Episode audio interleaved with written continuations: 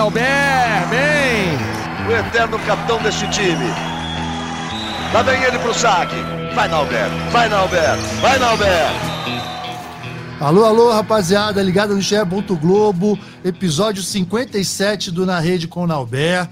O voleibol tá bombando, o voleibol tá pegando fogo. Quem gosta de voleibol deve estar tá feliz da vida, porque temos Liga das Nações Feminina, Liga das Nações Masculina, voleibol de praia, que inclusive o Campeonato Mundial começa na próxima semana.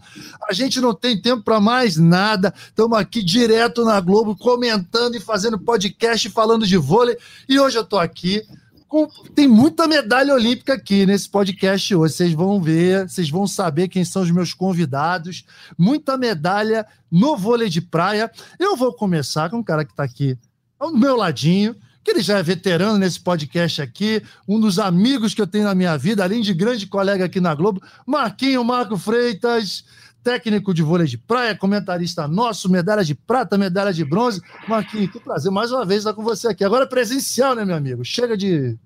De, de... Que bom, né, meu Chega amigo? de virtual, né, pô? Que bom, que bom. Bom demais estar contigo. Como sempre, adoro participar do podcast. E hoje a gente tem presença ilustre, né, cara? Ilustre. Isso que eu chamo de abrilhantar o podcast ainda mais, meu irmão. Vamos que vamos. Vamos que vamos. Então, eu, como bom cavalheiro, eu deveria chamar essa pessoa que eu vou é, convidar aqui, que eu vou chamar agora aqui, antes, mas como ela é a nova nossa comentarista, ela é. Ela é a mamãe, ela é uma figura especial, está estreando no podcast. Eu deixei por último, por último, com todo respeito ao meu amigo Marquinhos, hoje ela é mais importante, com né, certeza Pô, então, Agatha, pô, Agatha, que legal te ter aqui. Pô, você é uma das figuras é, lendárias do voleibol de praia como jogador, e agora aqui nossa colega comentando, já comentou a última etapa de Jurmala, é isso? Jurmala, lá na. Onde é que é mesmo? Letônia. Letônia, campeonato mundial nessa semana para comentar. Pô, meus parabéns, né? Maternidade aí, tá dando aquela pausa na carreira e agora exercendo uma nova função. Tá gostando? Obrigado por aceitar o convite. Oi, meu amor, Nalber, Marquinho, prazer enorme estar aqui com vocês, com todo mundo que vai ver a gente, né, que está escutando aqui. É... Pois é, né? Você viu quanta coisa, quanta novidade, né? Mamãe, comentando jogos agora, né? Realmente é muita coisa nova na minha vida, muita experiência diferente, desafiante, né? Queria deixar bem claro que essa questão dos comentários, eu tô aqui para aprender e tem vocês dois, vocês podem me ensinar bastante, inclusive quero várias dicas, tá? Porque vocês estão, ó, vocês estão nessa já há muito tempo, né? Então a gente pode dar uma trocada aí de informação, que eu posso melhorar bastante. Mas tô bem feliz realmente de estar tá, tá aí é, nesse novo desafio, né? Nesse ano com a gestação. É, algumas portas estão se abrindo, uma delas é essa questão né, de estar tá comentando jogos ele vai comentar aí a Copa do Mundo, que eu acho que vai ser incrível, né, para o Brasil. E em relação à maternidade, estou super feliz, né? Um ano muito especial na minha vida, um ano para dar uma acalmada, porque eu sei que depois vem uma correria danada, né? Uhum. Então, tipo, já estou nessa, nessa vibe, sabendo que depois o negócio vai, vai ser um corre-corre, né? Mas curtindo muito, muito cada momento. Eu acho que isso é que é legal da vida, né? Você curtir cada fase da vida bem, né? Agora, só nesse comentário inicial dela, né, nessa participação inicial, ela mostra um pouco da personalidade dela como sempre foi como atleta, né? Eu, eu quando cheguei no vôlei de praga, até era bem bem novinha, devia ter uns 21, 22 anos, e a gente reparava, né, a disciplina, a determinação, a super esforçada e sempre com essa mentalidade de crescimento, mentalidade de aprendizado. Primeira coisa que ela falou aqui, pô, tô aqui para aprender, quero que vocês me deem dicas. É um pouco da personalidade dela, né, Marquinhos? Com certeza. Eu tenho na Agatha um exemplo assim é, muito especial, das né? jogadores que eu vi assim de perto se desenvolverem na carreira.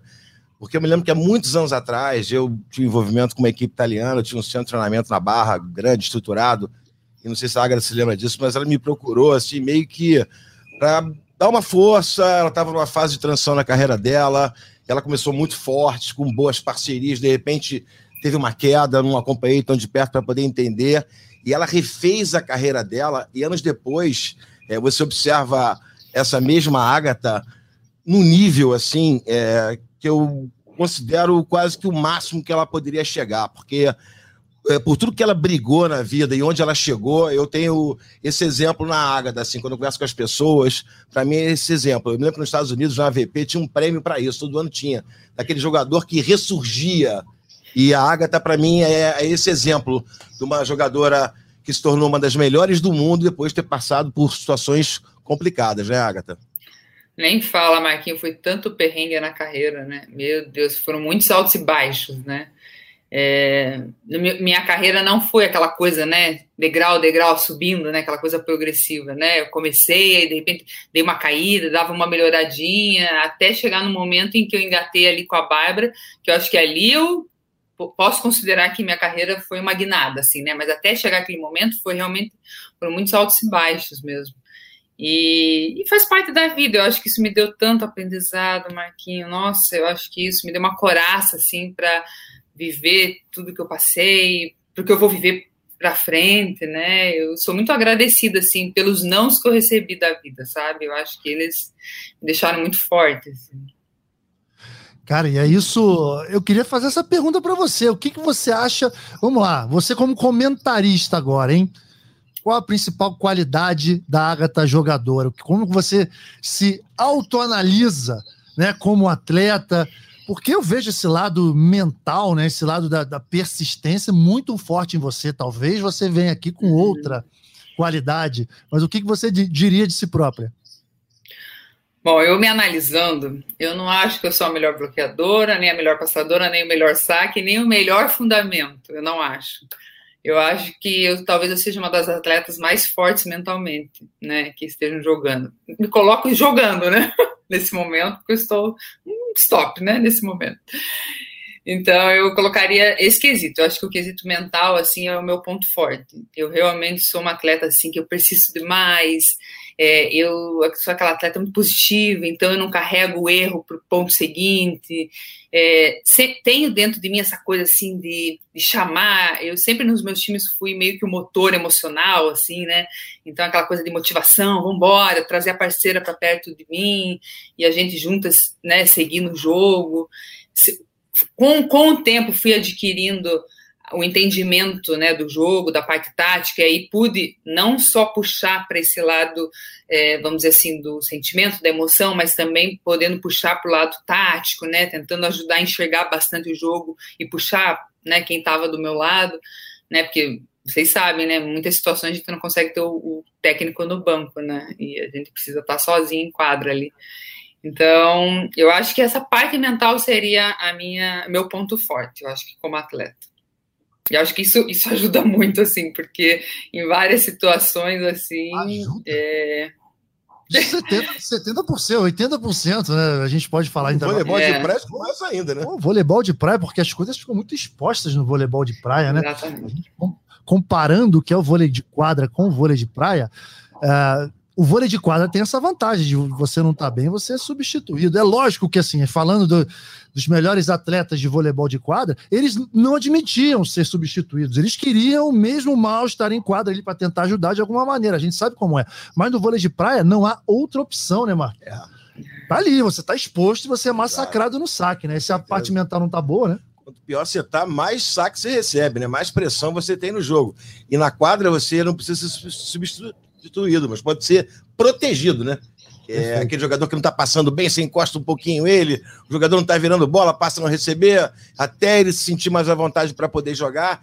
E isso bate com um conceito que eu tenho dela também como jogadora, que é, nos melhores momentos da Agatha, assim, eu a vi durante um bom período, para não cometer um exagero e ser justo, um bom período, assim, para mim ela tinha o melhor side-out do voleibol de praia. É isso assim. que eu ia falar. É uma capacidade de virar também por receber muito jogo. E eu acho que esse mental foi fortalecendo justamente por isso, de tanta responsabilidade que ela teve no jogo. E, e para fechar essa questão da análise dela, eu vou fazer um pouquinho dessa minha análise em relação a ela. Eu acho que ela tem uma coisa que eu sempre adorei como treinador e como admirador de vôlei, é a elegância com o parceiro. É, a gente sabe que o voleibol de praia, o bicho pega mais do que o voleibol de quadra, mas muito mais, que você não tem como fugir também nesse sentido. Você tem que encarar os problemas. O problema é você ou é sua parceira, né? então não tem muito como fugir. Então, evidentemente que o bicho pega mais até do que na quadra. E ela sempre teve muita elegância, tem microfone perto, ela tem o papo que tem que ter, conversa como tem que conversar, para a gente estar tá acompanhando de fora, em nenhum momento eu vi a Agatha com as parceiras que ela jogou diminuindo a sua parceira.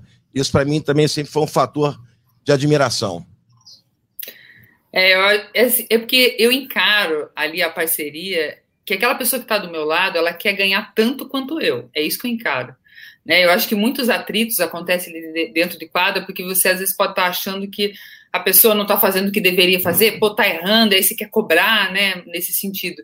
E eu não encaro dessa forma, eu sempre encaro que a pessoa está dando o seu máximo. E aí eu, e aí eu vejo a situação assim, puxa, se ela não está acertando, então eu tenho que ajudar a dar um caminho, porque ela não está enxergando. Então é ao contrário, eu tenho que ajudar ela, não tem que cobrar mais, não tem que dar mais pressão. O jogo em si já é uma pressão absurda, né? Como vocês mesmos falaram.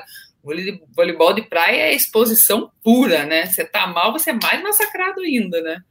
Então é, eu encaro sempre assim. As parcerias, eu acho que a gente tem que estar tá junto. Se não tiver junto, é difícil ganhar junto, imagine não estando junto, né? Agora, Agatha, alguns, alguns momentos né, que o pessoal que está escutando aqui certamente vai lembrar de você, lógico que a gente não pode deixar de falar. Final olímpica em, na Rio 2016, né, uma medalha de prata fantástica. A Agatha e a Bárbara são as únicas jogadoras a conseguirem vencer da, da Walsh Olimpíada. Você, Walsh também, né? Da Walsh também, com a formação. A Walsh May. A, a, a Walsh May, acho que elas nunca perderam. Exatamente, a dupla não. Walsh, Walsh nunca perdeu, nunca né? perdeu. Isso, Mas aí a Walsh e a Agora me fugiu o nome dela, agora em Tóquio. April. A... April, exatamente. Elas faziam dupla, não é isso? Na Rio 2016 e na semifinal elas ganharam 2 a 0 que não, não teve jogo praticamente, um jogo perfeito. Chegaram naquela final olímpica, conquistaram a, a medalha de prata. Mas olha, eu particularmente tenho um momento na Olimpíada de Tóquio, Agatha, que, pô, juro, depois daquele jogo que vocês perderam para as alemães, né? Que você foi dar aquela entrevista, ela sempre super educada, super elegante. Ela me falou uma frase, cara, que me, pô, me arrepiou, mas doeu assim em mim, cara. Que ela falou: Poxa, a gente literalmente é muito duro, porque literalmente a gente doa a nossa vida para o esporte.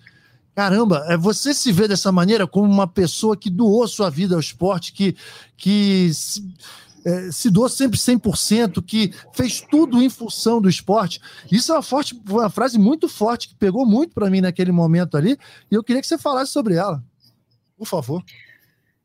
Então, acho que pegou em você, porque eu acho que você é assim também, né, Nalberto? Ah. é, não, exatamente. Eu sou assim, total, assim, tudo que eu faço realmente é doação total. E Bom, vocês sabem, né? Esporte de alto rendimento. Para chegar num nível olímpico, eh, não tem como ser meia bomba. Você tem que fazer um negócio bem feito, né? E eu, nesse último ciclo, é, por conta, assim, estava jogando ao lado de uma menina, né? Imagina, eu comecei a parceria com a Duda com 18 anos, né? Então, a Duda viveu ao meu lado o que é ser profissional, né? Então, foram várias vivências, né, da Duda, assim, se espelhando em mim. É, também o fato de eu estar mais velha, né, vivendo um ciclo começando com 34, terminando em Tóquio com 38, ali 33 terminando com 38, né, que foram cinco anos de ciclo. É, também eu tive que buscar assim me reinventar, é, tanto fisicamente, né, para estar tá com muita energia, sou bloqueadora, sou uma das mais baixas, né, do cenário internacional é, tanto para virar muita bola, porque eu estava jogando ao lado de um talento e o jogo era só em mim. Só para vocês terem uma ideia, a gente chegou a fazer uma estatística em 2019, no ano da corrida olímpica, e eu fui a jogadora que mais virou bola no planeta. Tá eu virei. é isso. Não tínhamos esse dado e lançamos essa questão do side-out, né?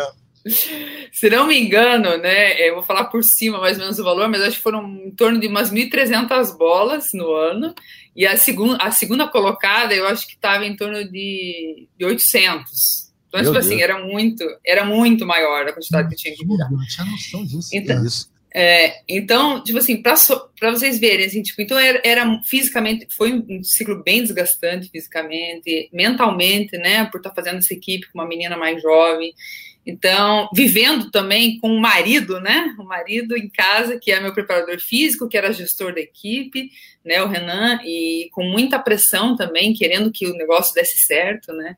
Então, são, foram várias questões nesse ciclo, assim. Então, eu realmente, nesse ciclo, eu me doei, assim, de corpo e alma, assim, para o negócio acontecer. Então, quando chegou lá em Tóquio, a gente não conquistou aquela medalha, né? Porque era esse o nosso objetivo. A gente tinha total condição de conquistar uma medalha, e eu acho que era o time que todo mundo esperava e a, e a, gente esperava, né? Nossa expectativa interna era grande, né? Então, quando a gente não conseguiu, parou ali, né? E ficou em nono colocado, pô, foi muito frustrante, sabe? Então, aquela, aquela hora de dar aquela reportagem ali, muitas vezes quando você vai dar uma reportagem, é, vai dar uma entrevista no final de um jogo, é não é muito fácil, né? Porque você tá ali com emoção, né? Ah, mas quando, você, quando você ganha, é tranquilo, né? Você, né? Você extravasa ali, é uma delícia. Mas quando você tá abalado, dar uma entrevista ali não é tranquilo. E aí eu, assim, eu não faço questão de esconder o que eu sinto, então eu realmente estava muito triste. Então eu falei mesmo o que eu achava ali. Eu acho que as pessoas que acompanharam a gente, que torcem pela que torciam, né, pela gente, é, eu acho que elas sentiram também isso, né? Não foi? Eu acho que é um momento que a gente divide também, né? A tristeza, divide ali a frustração, né? Então é isso mesmo, é doação 100%, acho que mais, 120%. É, eu, eu quero corroborar com o que disse o Nauber, que para mim, assim, que acompanhei também muita coisa, fiz jogo de vocês, outros jogos na praia, na quadra, foi a derrota mais dolorosa para mim, particularmente, assim, porque como observador e acompanhando reportagens com vocês, sempre que eu ia fazer qualquer tipo de jogo, procuro me aprofundar, entender futuro nas histórias da sua família, da Duda, tentando entender o universo e o quanto vocês se dedicaram, o quanto trabalho do Renan como gestor, do Marcos, de toda a equipe técnica, o quanto vocês eram sérios e dedicados. Então, a dor no sentido do esportista, né? Porque a gente sempre imagina que vai minimizar qualquer coisa se a gente fizer tudo certinho. E isso não garante, né? Então é doloroso quando na prática acontece um exemplo, uma referência de fazer tudo certo não funcionar, né? Essa, como treinador, me machuca, porque você fala, essa é a promessa, né? Que você combina, que você tem com cumplicidade né, entre os seus. Vamos fazer tudo certo que vai dar certo. E não deu. Né? Então, então é. para mim, assim, particularmente, né, como fã, como treinador, como comentarista, com certeza foi a derrota que mais me machucou na última edição dos Jogos. Mas, Barquinho, assim, eu acho que, né, para as pessoas também não ficarem com isso no coração, né, tipo, pô, eles fizeram tudo e não conquistaram, né, a medalha, né, então não precisa fazer tudo. Uma coisa que eu acho que é importante as pessoas saberem é que eu tenho o meu coração e a minha mente muito em paz. E isso nada paga. Então, por mais que a gente não tenha conquistado a medalha, eu fico tranquila sabendo que eu fiz tudo o que eu imaginava que eu poderia fazer, entendeu? Com certeza faltou alguma coisa, né? Mas eu, dentro do que eu imaginava, né? E do que a gente, do que toda a equipe, né? Porque foi maravilhoso que você falou do Marcos, meu Deus, gente, não pode deixar de falar de ninguém da equipe. Nossa equipe era composta por 11 pessoas, né? Então todo mundo se doando muito. Então, eu tenho certeza que todo mundo da equipe deu o que poderia dar, entendeu? Então essa paz também não não tem preço, né? Então, não, a medalha não veio, mas a paz está aqui.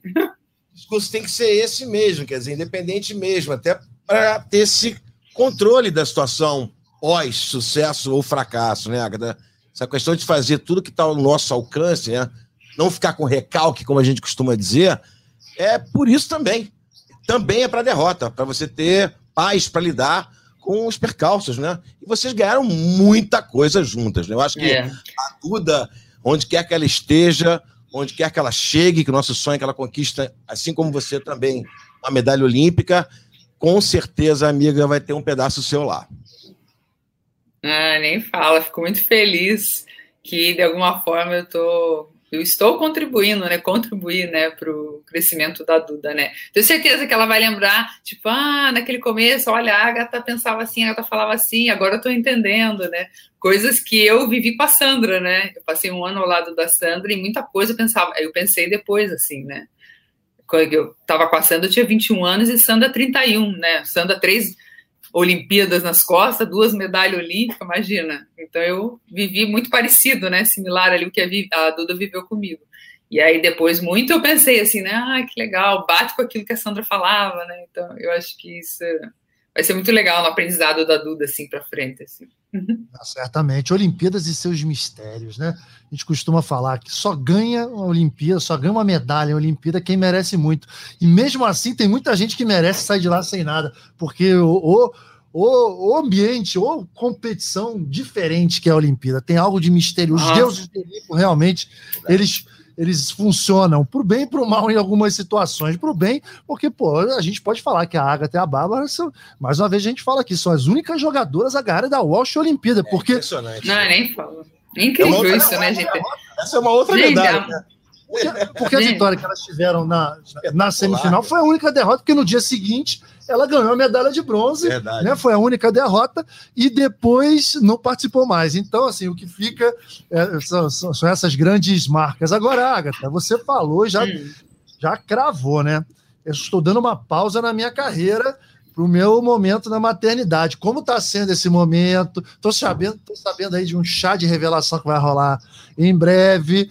E aí, lógico que você está focada no momento mamãe. Mas depois a gente vai ver a Agatha voltando a jogar, né? Você, com toda a sua determinação e do jeito que você já falou aqui, certamente já está preparando para alguns, me... alguns dias depois de dar à luz, é, já voltar a treinar. É isso? Ai, meu Deus, gente, hoje, hoje eu e o Renan está alugou uma bicicleta para deixar aqui em casa, uma bicicleta ergométrica. Já pensando no plano físico do negócio. Pegando bola na praia já já, amigo. já vai Sai out já vai estar em dia. É. Não, mas assim, é, na verdade, assim, eu tô chegando nesse momento da vida, assim, é, tomando decisões que eu não imaginava que eu ia tomar, né? Eu imaginava que quando eu resolvesse ter um filho, que isso ia vir combinado já com uma aposentadoria, né? E engraçado que chegou o final do ano passado, e aí eu fiquei pensando, né? Puxa, será que é a hora? Será que eu já me vejo fora das quadras, né? E, tipo, jogando o último torneio e ganhando a etapa do circuito mundial em Itapema, né? Em novembro né, de 2021, né? E eu não consegui me ver fora das areias. A verdade é essa. Não consegui me ver fora ainda. Eu amo muito o que eu faço, mesmo cada vez mais tendo que dar mais, né? Porque quanto mais idade, mais eu preciso dar, mais eu preciso descansar, mais a minha vida fica para o vôlei, né? Mas mesmo tendo que dar mais cada vez mais, é, eu ainda me vejo nas areias. Então, eu estou sendo guiada pelo meu coração, né? Então, liberei, coloquei nas mãos de Deus, a gravidez veio nesse início de ano, né? E, e aí, minha ideia é essa, é voltar, né? O bebê está previsto para nascer em novembro. É, sei que é apertadíssimo, né? Sei que a gente tem um ano... Nossa, a corrida olímpica, se a gente for pensar, começa em janeiro de 2022, né? Normalmente os, os as 2023, né? Normalmente as competições internacionais começam ali por março, né? Eu ainda não foi estipulado como vai ser a corrida olímpica brasileira, né? Nos últimos anos foi mais curtinha, não sei se o Brasil vai seguir a Corrida Mundo, né? Que a Corrida Mundo iria até junho de 2024, né?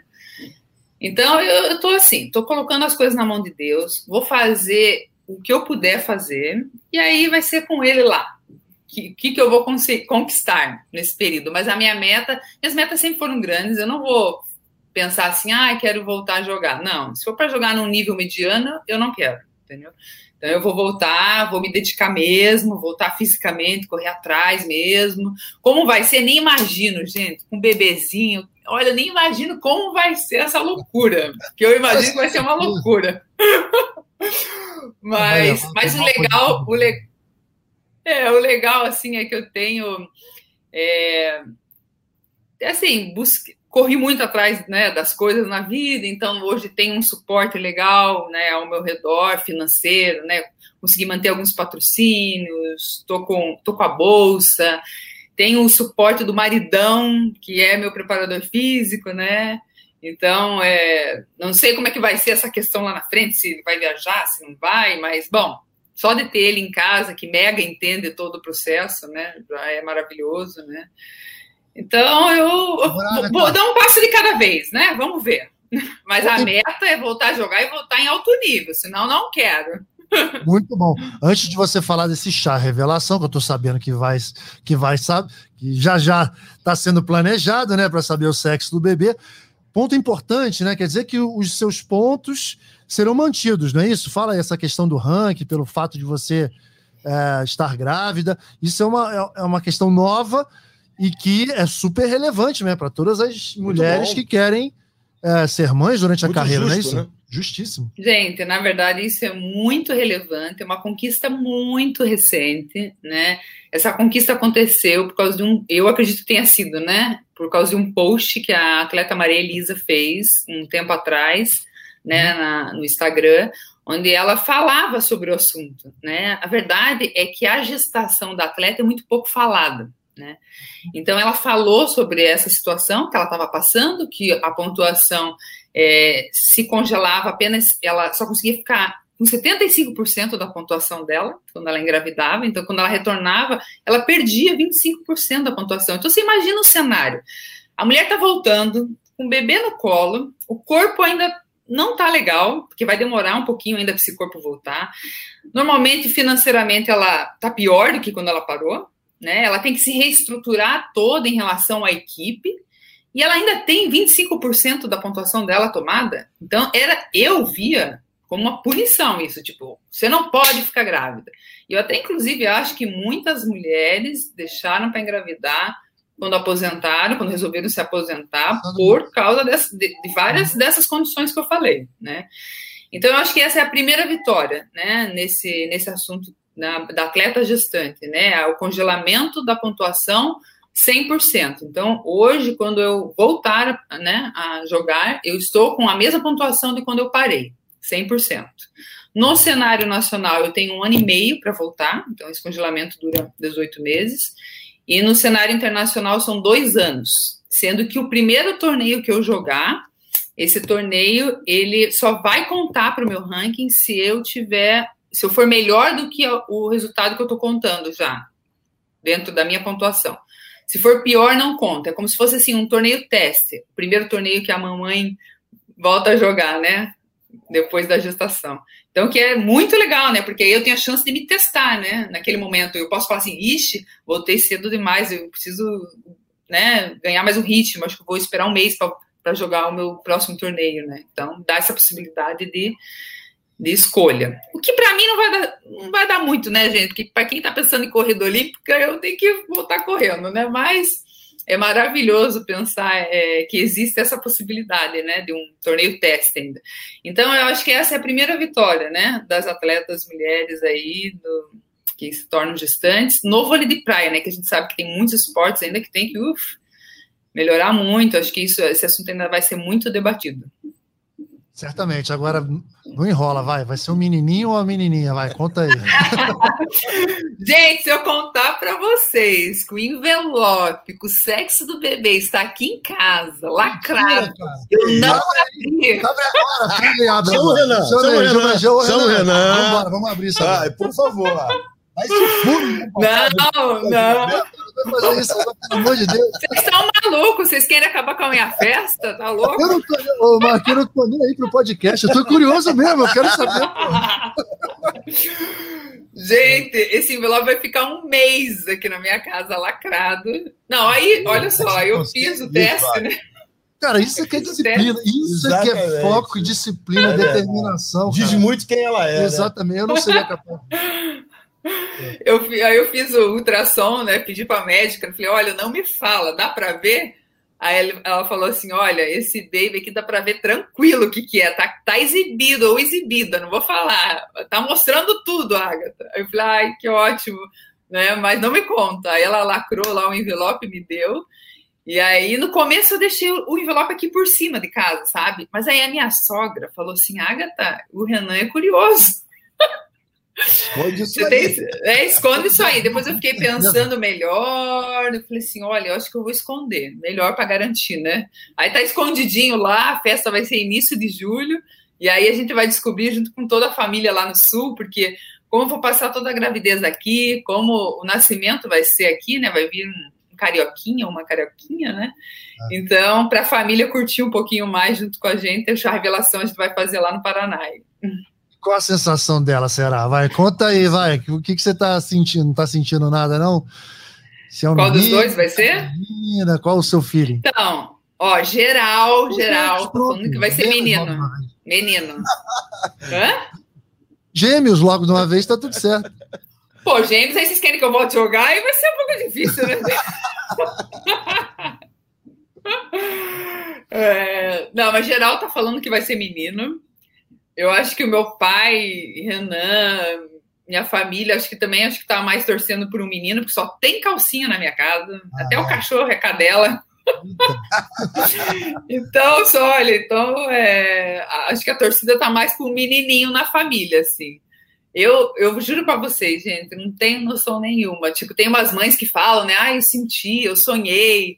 Eu zero, não, não tenho isso. Realmente estou bem sem saber. Não, nem escolhemos nomes ainda. Estamos esperando esse chá para poder ter só 50% do trabalho para pensar no nome. Então, estamos nessa vibe, curtindo cada fase, entendeu? Vou, daqui a pouco, essa é, essa é a próxima fase, o chá revelação. Isso que é legal, né? Curtir cada fase, né? Eu não sei o Marquinhos, mas Nossa. lá em casa, cara, eu cravei que era menina primeiro e cravei que era menino segundo, cara. Foi 100% de aproveitamento. E eu, eu, eu, Olha! Eu fui, eu fui pai com 45 anos já, quer dizer, eu esperei muito por essa alegria e é uma coisa assim que mudou completamente a minha vida, mudou o meu comportamento, mudou as minhas atitudes. Eu, eu, me considero uma outra pessoa depois de ser pai. É um presente, o Renan vai curtir demais, Agatha, vai ser muito especial. E eu quero fazer um comentário rápido que não posso perder essa questão muito justa aí é, em relação às mães, né? A Agatha foi muito feliz no que ela falou. Quanta gente não sacrificou, quanta gente até não teve essa sorte de ser mãe por conta esses limites impostos pelo esporte de alto nível, né? Agora eu fico imaginando no leilão, na balança, a Agatha com todos os pontos na mão, uma jogadora que nem ela, a sacudida que ela vai dar no voleibol de praia. Se ninguém tiver disparado na frente, pode acontecer, o cenário é muito equilibrado. Imagina o que, que vai acontecer quando a Agatha fala assim, pessoal, estou na área, estou voltando. Vai ser legal acompanhar. Estou de volta com o meu side-out aí. e, com os meus, meus pontos. pontos. Os meus pontos. Alguém se habilita? É. E aí, Agatha, quero ouvir de você. Antes, antes da gente partir para a Agatha comentarista, agora manda essa que eu quero só escutar. Então, esse é um. Não posso negar que é um trunfo, né, gente? Ah. não posso negar. É, mas só vivendo para saber mesmo que vai rolar, porque a gente tem que ver como montar as formações, né? É, as formações vão estar mais sólidas, né? Vão ter um ano aí para jogar pela frente, se testar. Tem essa Copa do Mundo pela frente aí, que é um, eu acho que é um torneio que diz muito sobre sentir a pressão de um torneio grande, né? Então, só realmente final do ano, final desse ano, o início do ano que vem, que vai, a gente vai poder ver quais são as peças, né? Como que as jogadoras vão estar, né? O Agatha, olha, a gente está no podcast 60, não, Bé? Esse 57. A gente vai estar mais ou menos, pelos cálculos aqui, sei lá, uns 80, uns 80 e tal, tal, quando você é, tiver mais ou menos em condições de escolher. Eu vou dizer assim, um pouquinho pela experiência que eu tenho nessa história toda de voleibol de praia, tá? Se ninguém tiver disparado na frente, arrebentando, as duplas vão estar desgastadas. Você sabe muito bem como é que funciona esse ambiente. E você vai viver uma situação diferente também, né?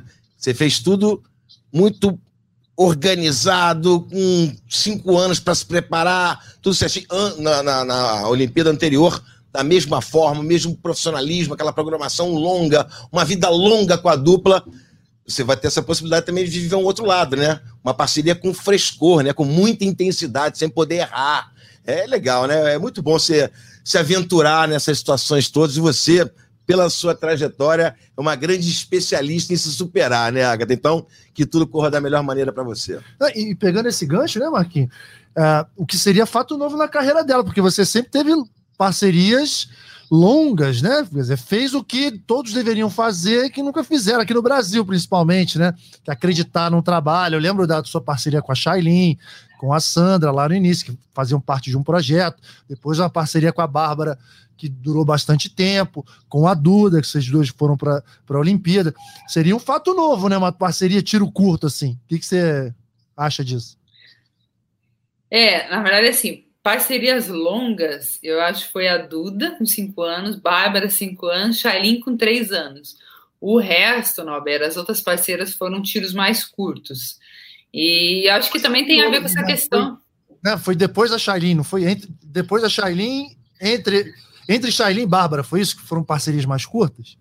Isso, exatamente. E no início, né? Antes de, antes de começar com a Sandra, né? Com a Sandra foi um ano também, no início ali, né? Mais amador, assim, né? Então, mas óbvio que os trabalhos que deram mais certo foram os trabalhos mais longos, né? E, mas, eu, mas assim, pegando esse gancho né, do Marquinho, eu acho que vai ser mega novo isso, né? Imaginar assim, um ciclo de alto rendimento focado numa meta tão grande e com pouquíssimo tempo, né? Então, vai ser bem oposto do que eu vivi nas minhas duas últimas Olimpíadas, né? E eu vou tentar tirar o máximo proveito disso, né? É... E sem precedente, né, Agatha? Já que é um regulamento novo, é uma situação sem precedentes. Jamais aconteceu. Principalmente com uma jogadora da sua envergadura, com a sua história, com a sua capacidade, né? Vai sacudir o cenário, amigo. Isso. Vai sacudir o cenário. Eu tenho, eu tenho, que fazer minha parte, gente. Tô focada nisso. porque, porque a galera só vai falar assim, pô, Agatha é uma boa opção se eu tiver legal, né? Então, olha, por isso que eu aluguei a bicicleta aqui, entendeu? Controlando a boca. Perfeito, perfeito. Pô, que papo gostoso. Já estamos 36 minutos só batendo papo e agora vamos entrar no campeonato, um assunto campeonato mundial, que vai começar agora dia 10. E aí, eu, Marquinho e a Agatha estaremos juntos nesse campeonato para comentar. Teremos aonde ter a Agatha como colega aqui na Globo. E aí, já, já, já curtiu essa experiência de comentarista nesse torneio lá na, na Letônia? O que, que você está como é que você está se preparando aí para esse seu momento comentarista? O que, que você está achando do Mundial, né? E das duplas brasileiras? Já manda logo tudo de uma vez, vai. Manda tudo, né? Tudo de uma vez, né? Então, olha, eu sou. Eu assisto demais, né? Vocês comentando, né? Então, eu já. Eu, muita, muita da coisa do feeling ali foi de ver vocês, né? Comentando, entendendo o tempo da fala, né? Entendendo que tipo de informação é legal trazer para as pessoas que estão vendo, né? Time eu acho que isso é, é. Se o seu time do side-out era ótimo, seu time como comentarista também está igualzinho, no mesmo padrão de excelência. oh, tô enchendo minha bola hoje. Mas é verdade, cara. Rolou um comentário aí, mas que não vou bom, falar. Que bom, que bom. Deixa pra lá. Muito bom.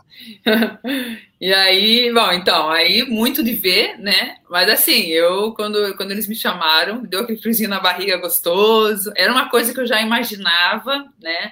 Eu imagino até isso quando eu resolver, tipo, ah, parei de jogar. Eu, eu, imagino que isso possa acontecer. Acho que essa porta pode se abrir assim, mais certa, né? Mas quando surgiu esse convite agora, eu falei, caraca, que massa! Eu já tenho a chance de, de repente plantar agora, né? E se, se, se, a galera curtir, né? Eu acho que isso pode Ótimo. ser uma coisa mais, mais fixa para o futuro, né? eu gosto muito, né, de TV, conversar e falar. Então, acho que aí é questão de eu realmente aprender e estudar, né, sobre o assunto. Então, mas aí eu me preparei com esse jogo, sabe? Tipo, fui estudar mesmo, assim, para realmente trazer informação, né? Não ficar só no que o jogo está apresentando, né? Eu sou uma atleta que estudo muito. Então, o feminino, eu naturalmente já tinha muita informação, né? De, da vivência, né? O masculino ali eu tive que dar uma estudada maior ali. E aí, vi, dei uma olhada nas estatísticas, tentei trazer também uma questão assim da da, do sentimento ali, do momento, alguma informaçãozinha nova, né? Tipo, ah, o óculos, ah, esse tempo, coisas assim que às vezes a gente não tá, que quem tá do outro lado nem imagina que o atleta pensa ali naquele momento, né? Tentei trazer uma novidade. Vou tentar lembrar de outras coisas, né? Eu acho que essas curiosidades, a galera que está em casa deve gostar muito, né? De escutar, pelo menos o feedback que eu tive, a galera falou assim: ai, Agatha, conta dos bastidores. Eu falei, pode deixar, vou falar assim: ó, fulano que tá ajudando aqui tá pegando ciclano ali. Aí você vai estourar na audiência. Mentira, galera, não vou contar, atletas, amigos, queridos. Mas, mas eu acho que né, os outros tipos de bastidores, né, dá para dá pra abrir mais, assim, contar. E aí é isso, assim, tô, tô curtindo, assim, um super desafio, assim, tô, tô amando e escutando, né, o feedback, né, eu acho que isso a gente tem que ter bem claro, críticas e elogios, né, elogios para seguir no caminho, tô fazendo ok, e críticas para ir melhorando. O meu, a pessoa mais crítica que eu tenho chama Renan, o Renan aqui em casa, gente, ele estudou comigo, ele, ele viu todos os jogos, chegou, acabou o dia, ele veio, olha, eu acho que você pode melhorar, melhorar nisso, nisso, nisso. Foi ótimo. Ótimo Mas mesmo. A Agatha entendeu direitinho, e aí é aquela história que a gente sempre conversa aqui, né, Marquinhos? Por exemplo, cada um tem a sua função, cada um tem a sua história. A, pô, a história do Marquinhos, ele tem a história dele como atleta, mas principalmente como treinador. Então ele vai dar o feeling dele, principalmente nessa visão de treinador, com muita informação, com muito conteúdo. Meu caso, pô, as pessoas me conhecem como atleta também. Vou dar informação, conteúdo, mas o que as pessoas esperam de mim é aquele feeling de atleta. Pô, como é que o atleta está tá pensando, o que, que ele está pensando ali agora, como é que ele está se sentindo, o que, que ele tem que fazer. Esse tipo de situação e, que tem que acontecer. E lógico, assim, usar as palavras certas, ter um timing correto, porque a gente tem 3, 4 segundos ali entre os pontos, né? Perfeito. Então, dessa maneira, a gente vai construindo uma, uma história. E eu acho que você já começou muito bem. Estou falando a verdade. Você não falaria se eu não tivesse visto, não tivesse gostado. Sinceramente, acho que foi, acho que foi bem legal. Mas a, e a tendência é só melhorar. Agora eu quero saber de você, logicamente, do Marquinhos. Quais são os favoritos nesse Mundial, no feminino, no masculino? Feminino, pelo que eu estou acompanhando, um cenário um pouco mais aberto, né? No masculino, a gente tem favoritismo de algumas duplas, aquela expectativa que algumas duplas vão chegar bastante longe. É por aí que vocês estão enxergando, assim, o masculino, Mol e Sorum, super favoritos, a dupla do Qatar, o Xerife e Ahmed também, então super bem cotada, e sempre chega alguém, né, muito forte ali. No feminino, tudo em aberto. Esse é o cenário mesmo? O que, que vocês acham? Eu tô achando que é exatamente isso que você falou mesmo é, no feminino, você vê até essa mudança de pódio no circuito internacional nas etapas, né? Cada hora é um, é um time que está chegando, né? Então tá, dentro, tá rolando uma, uma diversidade grande, né? Então por aí você já tem uma noção, né, de que não dá para bater, né? Esse, esses três times são os que têm condição de medalha. Eu acho que tem vários aí que têm condição de medalha. Então acho que vai depender muito dos cruzamentos, né? Você vê que tem alguns jogos que encaixam, né? Tem isso também. Então, só, só vivendo né, o passo a passo, mas olhando o chaveamento, eu acho que o chaveamento feminino não é para trazer grandes.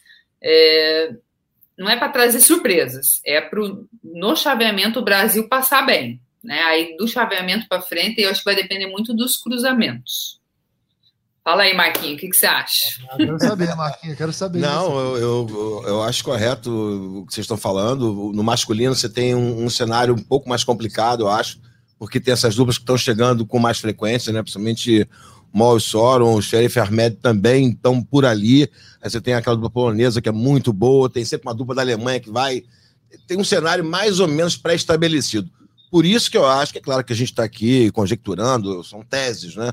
Que o feminino tem mais possibilidades para o Brasil. Eu acho que o momento é de maior equilíbrio e, portanto, acho que a gente tem mais chance de medalhar. Isso não garante absolutamente nada. Isso é uma análise do cenário agora. Mas quem que você vê melhor, Marquinhos? Quem que você chega? Quem que você acha que chega com mais possibilidades? Isso na teoria, na prática a gente sabe que tudo pode ser diferente. Entre as meninas do Brasil. Entre as meninas. Eu estou esperando uh, uma consistência maior da Ana Patrícia e da Duda. É o time que eu mais levo fé. Acho que todo mundo que acompanha o voleibol tem essa projeção, né, do potencial delas, e na prática ainda está faltando alguma coisinha para estourar. Eu acho que uma grande etapa já pode mudar toda essa questão emocional, inclusive. Uma vitória importante, isso pode caracterizar uma segurança que, que ainda falta. E acho que a Talita e a Rebeca, com a e a Carol e a, e a Bárbara, tem a questão da consistência do jogo, né? Um, é um, são, são equipes mais ajustadas, são equipes que têm um bom domínio de side-out, de rodada de bola, e isso pode ajudar num cenário de muito equilíbrio. Eu não, sinceramente, não acho que nenhuma dessas duas duplas é, tem chance hoje de ouro olímpico. Não acho. Acho que a Ana Patrícia Duda tem potencial para chegar, mas acho que num cenário de equilíbrio, a consistência da Rebeca e da Talita e da Carol e da Bárbara pode ajudar no cenário, entendeu? No cenário de muito equilíbrio, você tem um jogo ali garantido 7, 7,5, pode dar medalha. Agora, para uma projeção olímpica, eu acho que a, a, equipe de maior potencial no feminino, sem dúvida, é a Duda e a Ana Patrícia. E aí, Agatha? Quero saber de você. Porque, olha só, eu tenho acompanhado muito esses jogos aí, me chamou muito a atenção no voleibol feminino como as duplas estão se formando da mesma maneira que o masculino já se forma há um certo tempo. Quer dizer, assim, uma menina alta, a gente viu aquela dupla na etapa retrasada que a gente em Ostrava. Uh, a dupla vencedora da Alemanha, uma menina de 1,91m, a outra também na semifinal, 1,92m. Quer dizer, cada vez mais as meninas gigantonas estão chegando lá para para bloquear e sempre uma baixinha correndo fundo. Quer dizer, como acontece no masculino já há um certo tempo, que se a gente for pegar os campeões olímpicos, tem sempre um grande bloqueador. É por aí mesmo ou você acha que a técnica das brasileiras, a habilidade das brasileiras ainda pode sobressair? Porque eu vi um jogo de Rebeca e Talita contra essas meninas, Miller e Tillman, eu fiquei impressionado. Eu achava que ia dar 2 a 0 para o Brasil, chegou lá, foi 2 a 0 para a Alemanha. Estou errado na minha, na minha análise de que essa parte física no feminino está chegando muito forte também? Não, você está certo. Na OB, a mulherada está ficando enorme lá fora. No, no Brasil, se você for ver, a gente só tem a Ana com esse potencial, né? Que tem 1,94. O resto, eu, Thalita, Carol, é 1,80m, né? E o 1,80m lá fora, a gente está baixa. A gente tem que compensar muito aí, a gente tem que ter um reco muito bom, a gente tem que ter uma levantada muito boa de contra-ataque para compensar. Então, a gente tem que buscar né, os outros fundamentos para compensar essa falta de altura. Mas é isso, essa mudança né, na parte física né, da, das atletas, elas, ela vem ocorrendo pós-Rio. Né? Até o Rio, a gente tinha ali a Kira, que fazia muita diferença no bloqueio. E aí tinha uma, é, a Osh sempre, né? Ah, a Osh. é, o concurso sempre, né? Mas assim, das meninas novas que estavam chegando, a Kira, né, da Alemanha, e aí você via ali as, as da menina da Suíça, mas que ainda não, que estava muito crua ainda, né? Tinha ali uma da Austrália, mas também muito crua. Mas assim, a Kira mesmo fazendo a diferença. Agora, para Tóquio, você já viu uma Alex chegando, você já viu uma Pavan melhorando muito, porque a Pavan em 2016 era um bloqueio. Em Tóquio foi outro, completamente diferente. A própria menina da Austrália também foi muito melhor é. também, né? Nesse ciclo, ela cresceu muito a dupla australiana. Exatamente, muito melhor. E, eu, e naquele ciclo, né, Marquinho, ela ainda jogava mais a defesa, né, no Rio. Quando ela quando ela foi, né, pro, agora para Tóquio, já estava completamente no bloqueio, né, fixa, né, enorme, um braço gigante, né, enorme. Bem, então, então, gente, passar nesses bloqueios, virar bola com essas meninas, não é fácil, não é fácil. Tipo, tem que ficar inventando coisa, o jogo tem que ficar mais rápido, você tem que criar mais bolas, você tem que conseguir ter um passear quase que 100% porque realmente o bloqueio tá enorme lá fora. Tá falando é, deles, é uma propaganda que... pro próximo pro ciclo olímpico. Exatamente.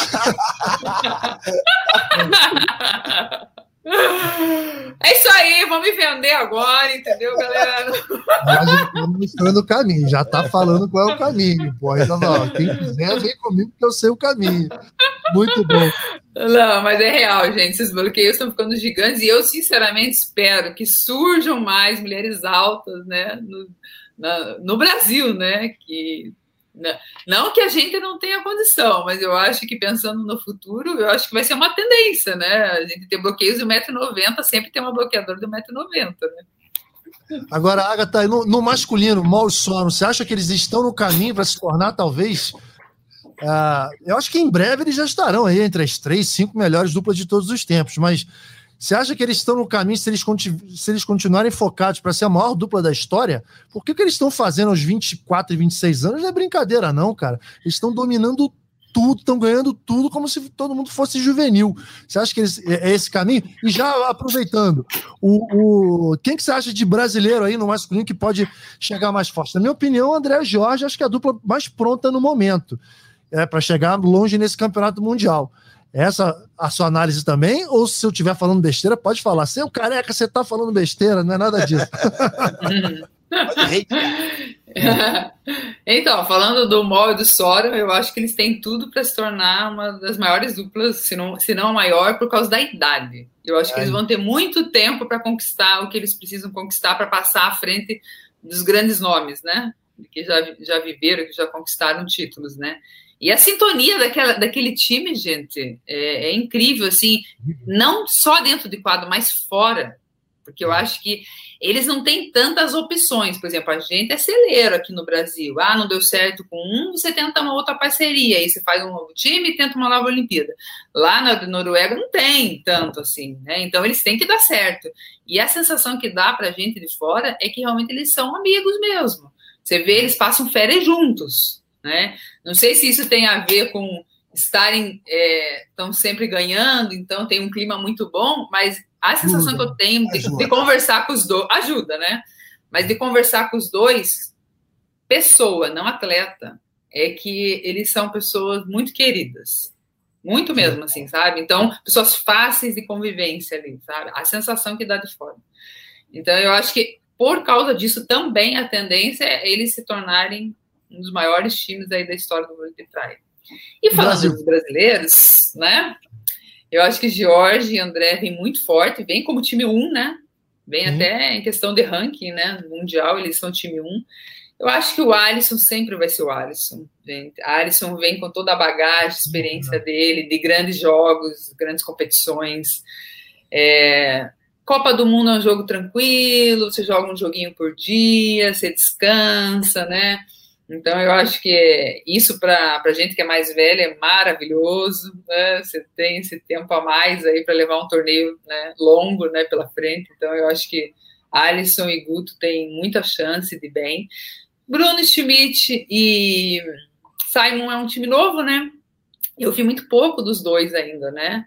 Conquistaram a vaga aí, né, da, da Copa do Mundo, mas Bruno também com toda essa experiência já, então eu acho que vai, vai ajudar muito ali na parte mental ali com o Simon.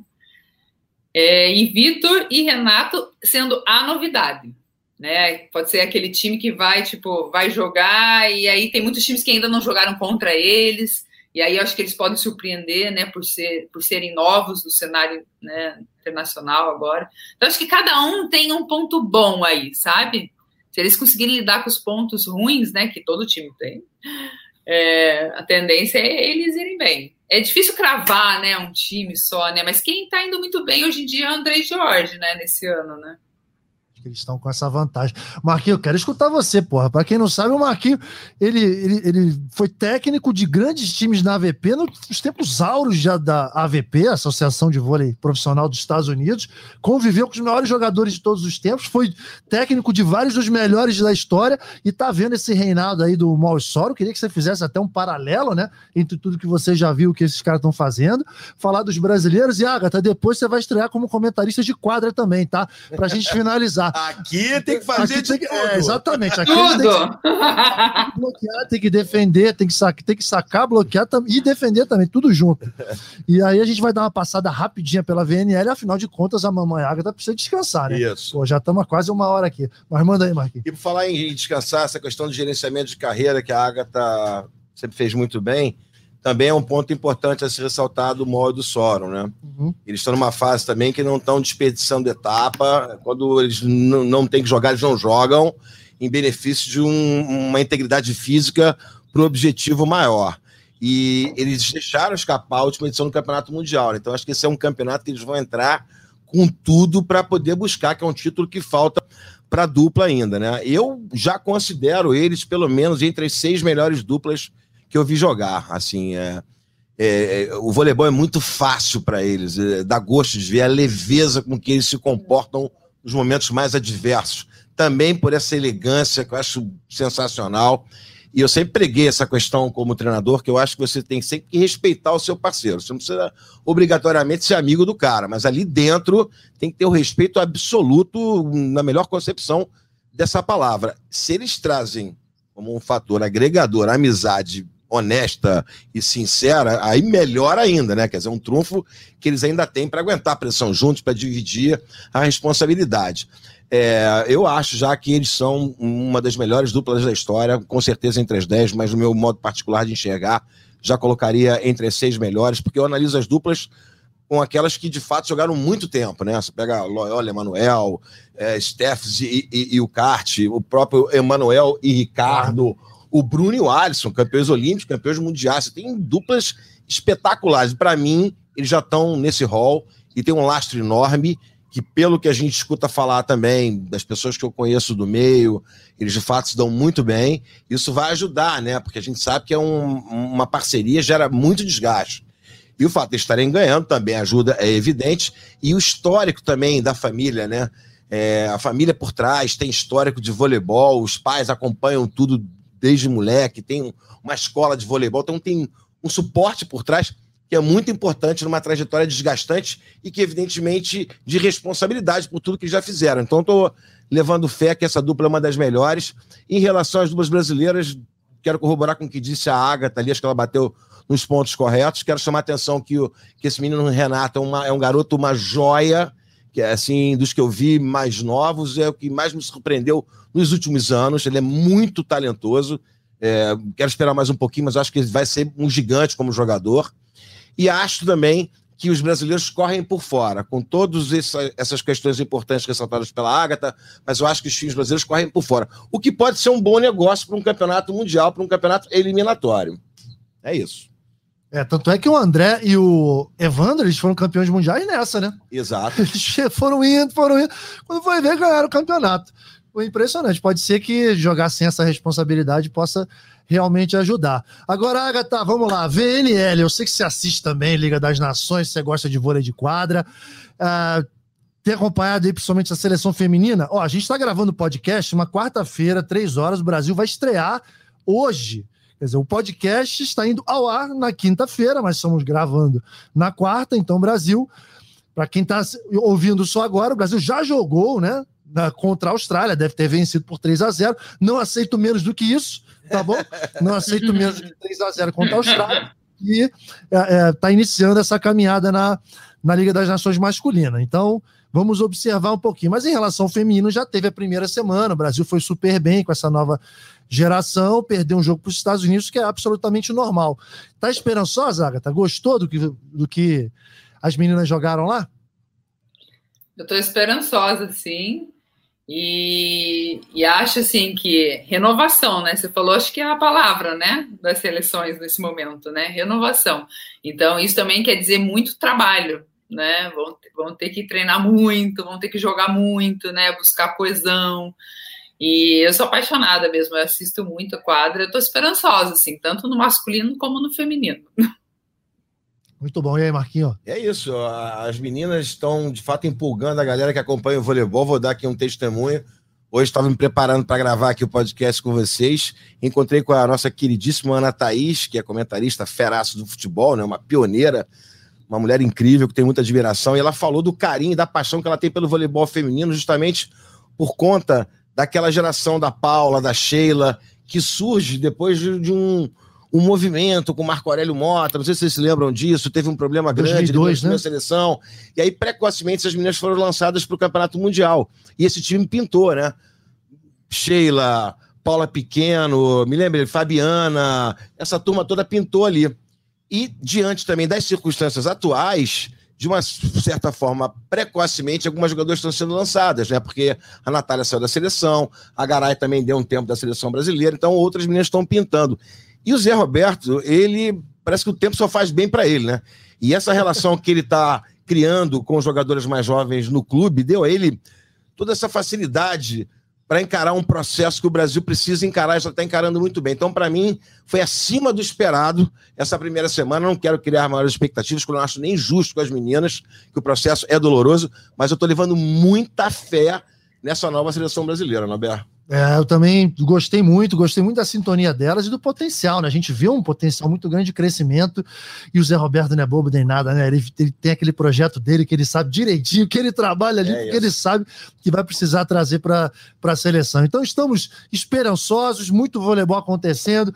Gente, eu queria agradecer demais. Marquinhos, porra, sem palavras, esse cara aqui, irmão que a vida me deu. E é sempre muito bom estar do seu lado. Marquinho, Agatha, é uma daquelas pessoas assim que a gente gosta tanto de dar perto, sabe? Que a gente quer levar para casa sempre, assim, fica batendo papo. É bom demais, cara. E a gente tava com, tava com saudade de bater esse papo. Da mesma forma. Ao vivo. E, pô, Agatha, sem palavras, assim, você sabe do quanto tamanho da admiração, te conheço desde o início da sua carreira, sempre muito disciplinada, focada, determinada, sempre com essa mentalidade né, de aprender, aprender, crescer, olhando sempre para frente, muita firmeza, muita segurança. E eu desejo muita sorte nessa fase mamãe, né, pô, que, que que a família de vocês seja abençoada e que o voleibol seja abençoado com a sua volta em alto nível depois da maternidade. Então fica com Deus. Muito obrigado por aceitar o convite. Desculpa se a gente, a gente exagerou, né? Um, mais de uma hora conversando aqui, mas eu adorei. Espero que você tenha adorado também. Valeu mesmo. Nossa, obrigada, eu amei esse bate-papo, super gostoso, né? Parece que a gente tá na sala de casa conversando, né? é bem isso que eu me senti assim hoje, né? E falamos de tudo, né? Principalmente, né? Voleibol puro aqui, mas falamos de todas as áreas, né? Maternidade, comentarista, volta, Copa do Mundo, VNL, né? E obrigada mesmo. Foi uma delícia estar hoje com vocês aqui. Espero estar sempre aprendendo com os dois. Acho que essa palavra é maravilhosa, né? A gente está sempre aprendendo. E de verdade mesmo. Estamos parceiros nesse momento, né? Opa! Mas obrigada mesmo pelo convite, viu? Fiquei muito feliz, me senti super à vontade aqui com vocês dois. Vocês são ídolos. Bem-vinda, equipe. Uhum. Bem-vinda, equipe. Muito bom ter você com a gente, a Agatha. E eu quero fechar dizendo o seguinte: por mais Ágatas no esporte brasileiro. É isso, é isso. Oh, gente, hoje foi dia. Minha bola tá lá em cima, lá, tá lá, entendeu? Aí dessa maneira, em alto astral, a gente conclui o episódio 57. Obrigado aos meus ouvintes, obrigado à minha equipe. Hoje está aqui o Rafael, uh, sempre no, no, nos bastidores aqui ajudando, o pessoal, o Rafael, a Queca, todo mundo ligadaço aqui. E, bom, obrigado, gente. Um, uma observação e um comunicado aqui. A gente vai começar a fazer o podcast de 15 em 15 dias, porque realmente a nossa agenda tá pesada, são quase 10 transmissões por semana, e a gente está tendo que estudar, pesquisar, se dedicar muito, né? Muito desgastante para quem faz bem feito e é o nosso objetivo. Então a gente vai deixar para fazer episódios caprichados sempre de 15 em 15 dias, beleza? Então daqui a 15 dias estaremos de volta e eu agradeço a audiência de todos. Até breve, pessoal. Obrigado, Agatha, Marquinhos, mais uma vez. Tchau, tchau, gente. Valeu!